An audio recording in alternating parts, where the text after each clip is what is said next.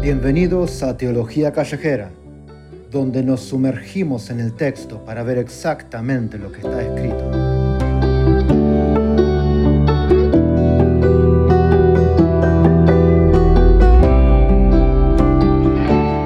Buenas, buenas, queridos oyentes. Gracias por estar con nosotros una vez más en Teología Callejera, donde sin duda nos estamos sumergiendo en la Biblia, en la carta a los romanos, examinando pasaje por pasaje toda esta caja de Pandora de doctrina, de bendiciones, de conocimiento, de revelación que Pablo esbozó en esta carta, la carta magna del Evangelio.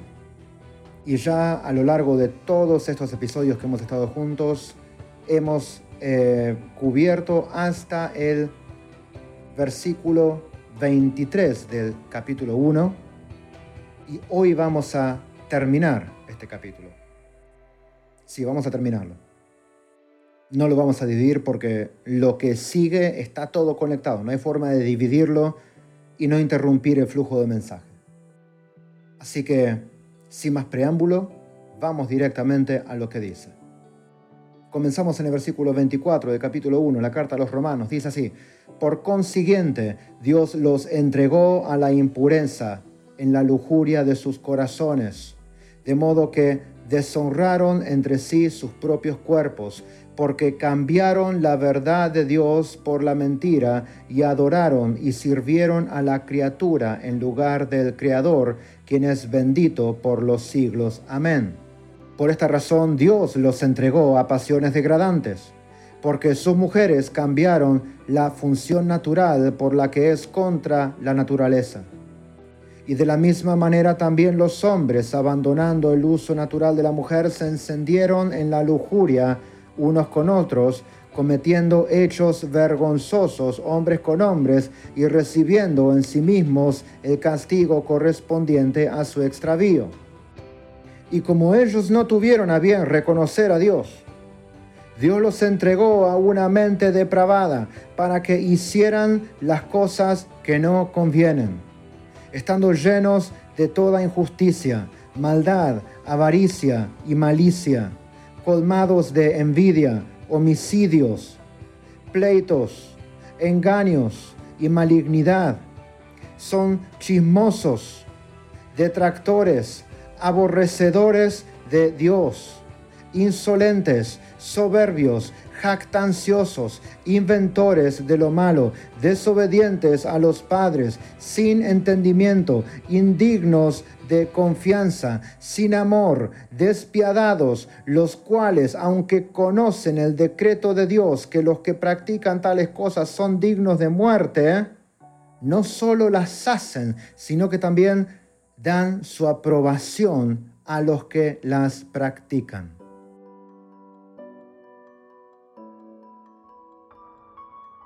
Recordemos por un momento de dónde viene este pasaje. Porque el pasaje 24 comienza con un por consiguiente. Es decir, la idea que acabamos de leer, toda esta idea que Pablo desarrolla en este pasaje que es el pasaje central de hoy, viene de lo que Pablo dijo antes. Ahora, ¿qué dijo Pablo antes? Pablo había dicho que la ira de Dios se revelaba desde el cielo contra toda impiedad e injusticia de los hombres que con injusticia restringen la verdad. Y después Pablo se enfoca en describir cuál había sido la injusticia del hombre, con qué injusticia el hombre restringía la verdad y habla del trueque que el hombre hizo reemplazando el conocimiento de Dios que era natural para todo ser humano por un conocimiento extraño que ellos mismos fabricaron, reemplazando a Dios por algo más. Esta es la acción del hombre Fíjese usted que en lo que venimos haciendo, en lo que venimos estudiando hasta ahora, vemos que hay un accionar de Dios y una respuesta del hombre. La ira de Dios se manifiesta contra toda impiedad e injusticia del ser humano. ¿Por qué? porque hubo una, una acción de Dios previa a la que el hombre reaccionó de determinada manera que hizo que Dios reaccionara en ira. ¿Cuál fue la acción previa de Dios a la que el hombre no reaccionó correctamente? Que Dios manifestó el conocimiento de sí mismo a todo mortal. Como lo leímos en, eh, en esta misma carta, unos versículos atrás, cuando dice, porque lo que se lo que se conoce acerca de Dios es evidente dentro de ellos, pues Dios mismo se lo hizo evidente. Y también lo habíamos leído en Eclesiastés 3:11, que Dios puso en nosotros el, el, concepto de eternidad. Y por medio de la creación también Dios había revelado sus atributos, su divinidad, su poder, su eternidad. De modo que el ser humano, mirando la evidencia interna y externa, no tiene excusa cuando reemplaza a Dios por algo más. Esa fue la acción inicial de Dios. Dios se manifestó al ser humano, Dios puso el conocimiento de sí mismo en cada corazón y puso la evidencia de su, de su poder y de sus obras en la creación. De modo que dentro nuestro y ante nuestros ojos toda la evidencia de Dios está clara. Ahora, ¿cómo reacciona el hombre a eso? El hombre reemplaza el conocimiento de Dios por algo más. El hombre ignora el conocimiento interno, el hombre ignora la evidencia de la creación y crea, fabrica, manufactura una alternativa. Ese es el accionar del hombre que suscita una reacción de ira de parte de Dios. Ahora, porque el ser humano decide intercambiar la gloria de Dios. El ser humano ve la ira de Dios manifestándose, llamando al hombre al arrepentimiento y así todo decide continuar en su error. Por lo tanto, dice, por consiguiente, dice el versículo 24, Dios, este accionar del hombre, esta ignorancia voluntaria del ser humano, esta desobediencia de la humanidad no deja a Dios maniatado sin saber qué hacer, sino que por consiguiente cuando el ser humano se manifiesta de esta manera, la Biblia dice que Dios los entregó a la impureza. Dios los entregó a la impureza. Dios ve la decisión del ser humano Dios observa lo que el ser humano quiere hacer, que es algo diferente a lo que Él espera de nosotros. Dios manifiesta su ira, el ser humano se revela. ¿Qué hace Dios entonces? Dios los libra a sus propias decisiones. Dios los entrega a la consecuencia de lo que sus decisiones acarrean. Dios los entrega a esa lujuria. Vos querés lujuria, yo voy a hacer que esta lujuria tuya rebalse, desborde, se manifieste en todos los aspectos de tu vida y que coseches el fruto de tu propia lujuria. De modo que eh, eh, en, en, respuesta a esta reacción de Dios, lo que el ser humano hace es, en consecuencia, deshonrar entre sí sus propios cuerpos. Lo primero que sucede cuando el ser humano decide apartarse de Dios, lo primero que sucede cuando la humanidad como sociedad le dice no a Dios es una liberación sexual desenfrenada. ¿Te sorprende? Lo que vemos hoy en nuestro país, ¿a usted le sorprende? En un país que le ha dicho a Dios que no en todo.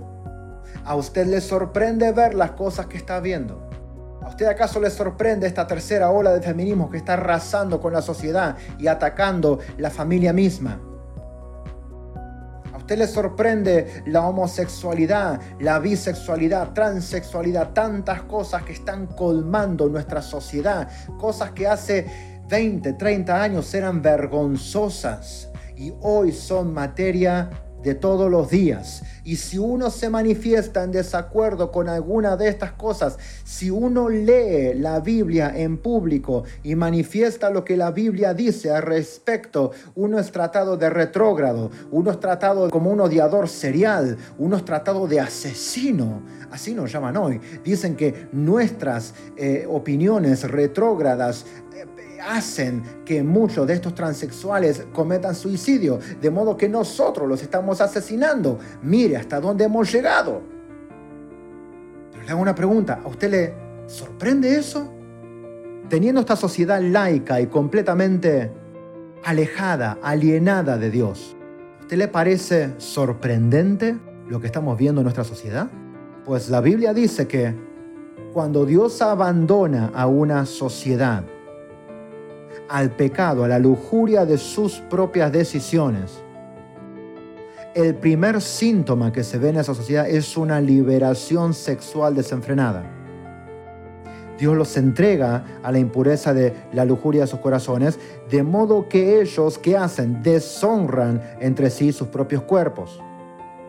¿Por qué sucede eso? Porque cambiaron la verdad de Dios por la mentira y adoraron y sirvieron a la criatura en lugar del creador, quien es bendito por los siglos, por todos los siglos. Amén. Es decir, esto viene, como dice Proverbios, la maldición no viene de la nada.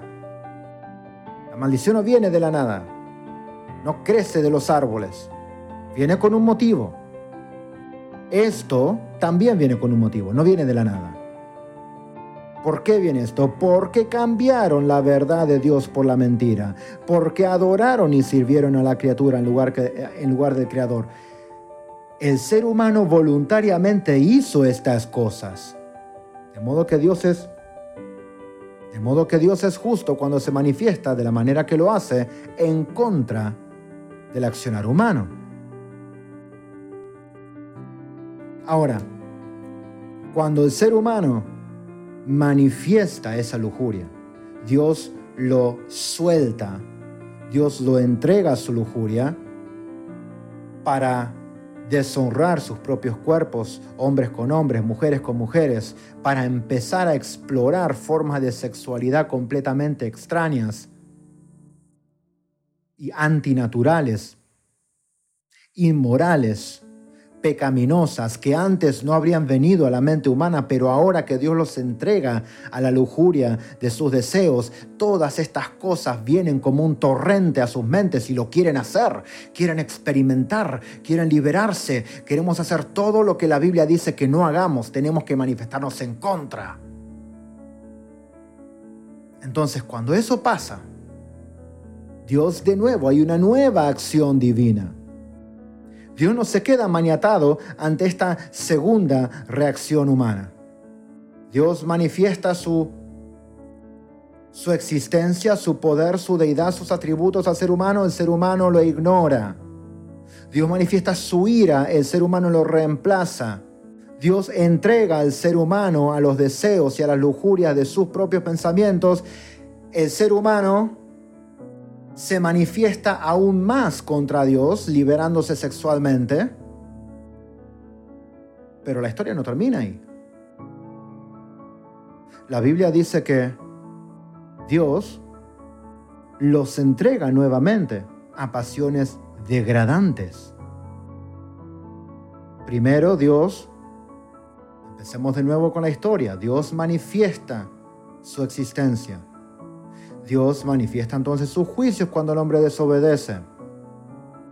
Cuando Dios manifiesta sus juicios, el hombre lo reemplaza. Cuando el hombre lo reemplaza, Dios lo entrega a sus propias lujurias.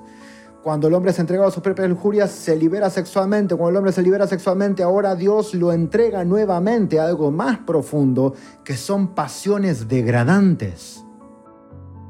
Y acá vemos una liberación homosexual bisexual, transexual, completamente descarada. Y lo primero que se describe es el lesbianismo. La mujer cambiando en la, función natural de una mujer, encamándose con otras mujeres. A lo que continúa la homosexualidad masculina. De la misma manera, los hombres, abandonando el uso natural de la mujer, se encendieron en su lujuria unos con otros cometiendo actos vergonzosos, hombres con hombres. El movimiento gay. Lo primero que Pablo describe en esta segunda liberación, en esta segunda manifestación de pecado, cuando Dios abandona la sociedad al pecado de sus deseos. Esta segunda ola es la homosexualidad masculina. Pero ahora mire esto. Aún en ese caso, aún en ese punto en el que el ser humano podría recapacitar por un momento y pensar, estamos haciendo cosas que hace 50 años serían vergonzosas, serían despreciables, serían asquerosas. ¿Cómo es que esto no nos repugna? Algo está mal con nosotros. La sociedad no era así antes. Esto es antinatural. ¿Cómo es que llegamos a este punto? No, no, el ser humano no se, no, se plantea estas cosas. Una vez que Dios entrega al ser humano a su propio pecado, el ser humano deja de plantearse estas cosas y simplemente corre de cabeza al infierno a toda velocidad en la ruta más ancha que lo lleve a ese infierno que tanto anhela. Lo que sucede es, como ellos no tuvieron a bien reconocer a Dios, aún en esta situación, ellos no tienen a bien reconocer a Dios, sino que lo empiezan a perseguir. Todo que en este momento, en esta liberación social, en este avance de la sociedad, en el que todo vale y todo es, y, todo es inclusivo, tenemos que incluir a todo el mundo, todos se tienen que sentir bien y cualquiera que se sienta ofendido, la culpa es de alguien y tenemos que castigar a ese alguien. Y cuando ese alguien resulta ser alguien que abrió la Biblia y dijo esto es pecado, mamá mía la que le espera. ¿Por qué? Porque ellos no tuvieron a bien reconocer a Dios. No se dan cuenta que es Dios librándolos a sus propios pecados para acumular más ira y más juicio sobre ellos. No se dan cuenta. Y cada vez que alguien menciona a Dios, hay que silenciarlo. El ser humano no quiere tener en cuenta a Dios. Y como no tuvieron a bien reconocer a Dios, aún en esta situación, Dios los vuelve a entregar. Dios los entrega una vez más. Hay un, tercer abandono del hombre hacia Dios y de Dios hacia la sociedad. Dios los entregó a una mente depravada.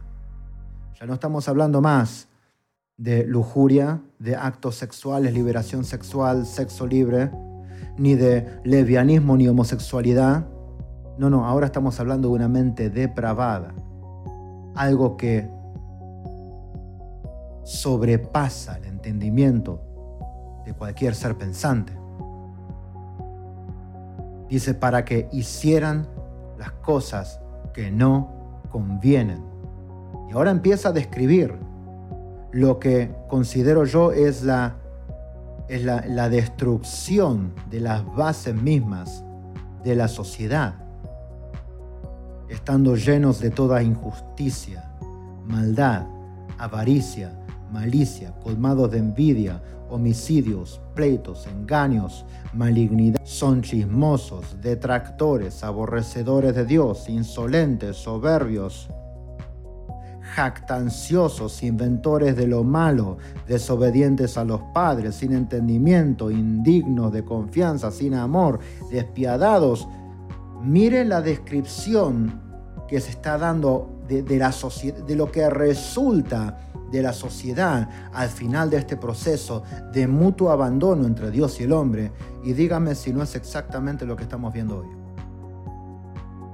Mentes depravadas, mentirosas, homicidas, violentas, irreverentes, desobedientes a los padres, maledicentes, inventores de males que utilizan la ciencia y el conocimiento para inventar nuevas formas de pecar, que están atestados de toda maldad, mentes completamente depravadas, que no solamente hacen lo malo, sino que sabiendo lo que Dios dice acerca de eso, no solo que lo hacen, sino que se, se gozan, se jactan, aplauden a todo que hacen lo mismo que ellos. Dígame si esa no es la sociedad que usted ve todos los días cuando abre la puerta para salir a su trabajo. Ahora vuelvo a la pregunta inicial. ¿A usted le sorprende esto? usted le sorprende lo que estamos viendo? Porque la Biblia dice que esto es una respuesta divina al pecado humano. Dios pone toda la evidencia de sí mismo delante de los ojos de todo ser humano y pone la evidencia, el conocimiento de sí mismo dentro de cada corazón. Y el ser humano dice, no. Entonces Dios manifiesta su ira para llamar la atención del ser humano y el ser humano dice, no, voy a hacer mis propios dioses. Voy a inventar mis propios objetos de adoración. Yo, yo, yo voy a ser mi propio Dios, mi propio Señor, mi propio regulador. Entonces Dios los abandona a la lujuria de sus deseos. ¿Qué sucede? Piense por un momento. ¿Recapacita el ser humano lo que está pasando? ¿Algo está cambiando en mí? ¿Me está volviendo más pecador? ¿Me está volviendo más malo? ¿Más infeliz? ¿Más depravado? ¿Más sucio? No, no. El ser humano lo aplaude, lo quiere. Quiere esa liberación. Quiere exactamente eso. Entonces empieza a manifestar y empieza a desbordarse y empieza a fluir todo lo que tiene dentro. Entonces Dios lo vuelve a abandonar a un estado de depravación aún peor. Y ahora ya se encaman todos con todos, todas con todas, todes con todes. Y castigan al que no quiere hacer eso. Lo persiguen, lo insultan, lo denigran, lo denuncian como criminal. Y recapacita el ser humano, para, para, estamos llegando a un punto de, al punto de no retorno, algo, está, algo nos pasó, algo se rompió dentro nuestro, tenemos que volver a Dios. No, el ser humano en esa situación no tiene a bien reconocer a Dios. Al contrario, tiene que alejar todo pensamiento de Dios lo más lejos posible de su mente. ¿Qué hace Dios entonces? Los vuelve a entregar a una mente depravada que destruye la sociedad. El ser humano se autodestruye. El ser humano se destruye por causa, por causa de su propio pecado, su propia rebelión, su propia decisión de querer hacer las cosas a su manera, de buscar alternativas. Dios dijo esto, hagamos aquello. Dios se manifiesta en contra, ignorémoslo. Dios vuelve a manifestarse en contra, sigamos en nuestro camino. Dios nos abandona, abandonémoslo a Él. Dios nos vuelve a abandonar más, manifestémonos más en contra de Él. Dios nos suelta la mano, no importa, destruyamos la sociedad, ¿qué importa? Hagamos lo que nuestro corazón desea. Y hay camino que al hombre le parece derecho, pero su fin es camino de muerte. Rumbo a eso va la sociedad.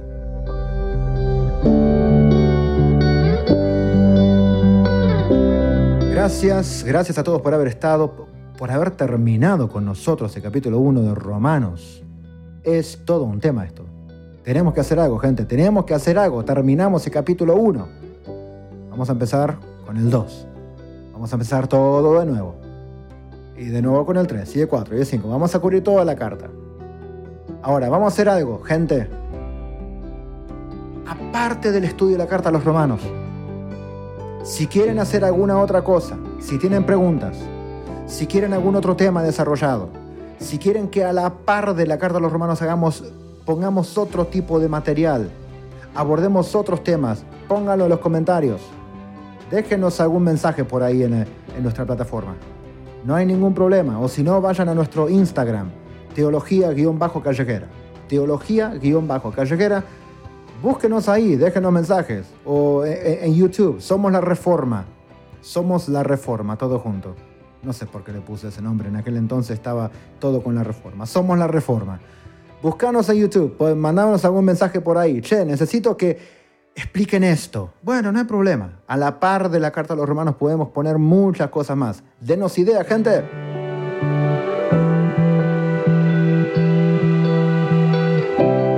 Gracias por haber estado con nosotros. Les recuerdo que el Evangelio Olvidado está a disposición de todo el que lo quiera. Estamos regalando muchos ejemplares, así que si lo querés, comunícate con nosotros. Y estamos sacando algunos volúmenes más, algunos eh, libros más sobre otros temas, así que cuando salga lo vas a saber porque lo vamos a poner por todas partes. Así que mantenete en sintonía. Gracias por haber estado con nosotros. Nos vemos la próxima. Chao.